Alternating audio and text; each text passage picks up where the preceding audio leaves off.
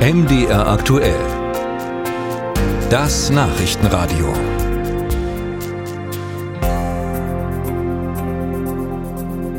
Ein halbes Jahr war die Region Kharkiv unter russischer Besatzung.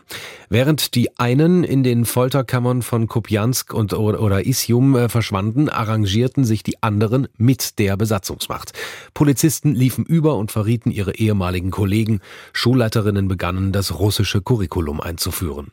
Heute werden diese Menschen von den ukrainischen Behörden rigoros verfolgt. Viele, die die Besatzung überlebt haben, fühlen sich jedoch zu Unrecht beschuldigt. Rebecca Barth berichtet. In einem schmucklosen Keller arbeitet Dmitri Nowitzki. Er ist Polizist in Kupiansk im Osten der Ukraine. Gemeinsam mit seinen Kollegen klärt er Verbrechen auf, untersucht Raketeneinschläge und versucht Plündereien zu verhindern.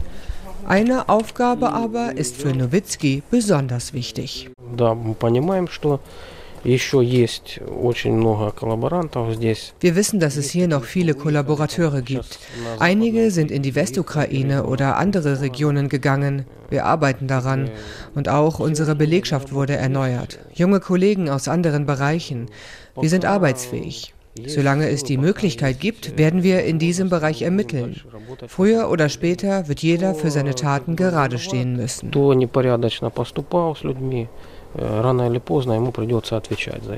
Kupiansk liegt nur wenige Kilometer von der Front entfernt. Ein halbes Jahr war die Stadt unter russischer Besatzung.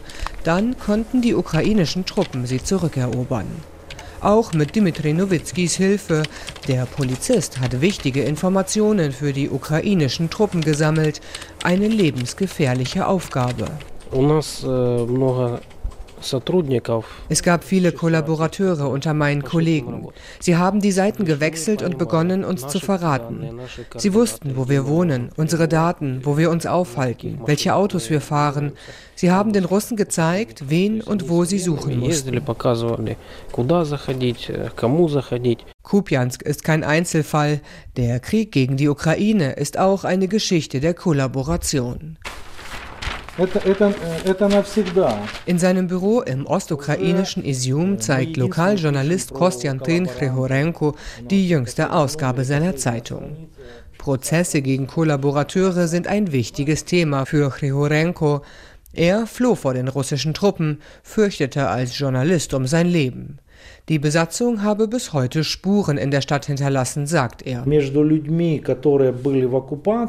Zwischen den Menschen, die unter der Besatzung waren, und denjenigen, die danach zurückgekehrt sind, entstand ein Riss. Und den gibt es bis heute. Ich kenne viele Leute, die kollaboriert und mit den Besatzern zusammengearbeitet haben. Ich traue diesen Leuten nicht. Sie sind immer noch in der Stadt, laufen frei auf den Straßen herum und haben ihre Einstellung nicht geändert. Gegenseitiges Misstrauen und Vorwürfe prägen die von russischer Herrschaft befreiten Gebiete. Viele Rückkehrer verdächtigen diejenigen, die blieben, der Kollaboration. Andersherum heißt es, wer die Besatzung nicht erlebt habe, solle sich kein Urteil bilden, wie man es geschafft habe zu überleben. Auch der Bürgermeister von Isium floh vor den russischen Truppen. Manche bezeichnen ihn deswegen als Verräter. Bürgermeister Valeri Marchenko kann einem Teil der Bevölkerung nicht vertrauen, sagt er. Ja. Nein, es gibt einen Teil der Leute, die kollaboriert haben. Wir waren fast sechs Monate besetzt und sie haben mit den Russen zusammengearbeitet. Ich glaube, sie warten immer noch auf ihre Rückkehr. Aber jetzt verhalten sie sich anders, damit sie keine Probleme bekommen. Sie sind für die Ukraine und unterstützen die Streitkräfte. Aber ich glaube, tief in ihren Herzen warten sie auf die Russen.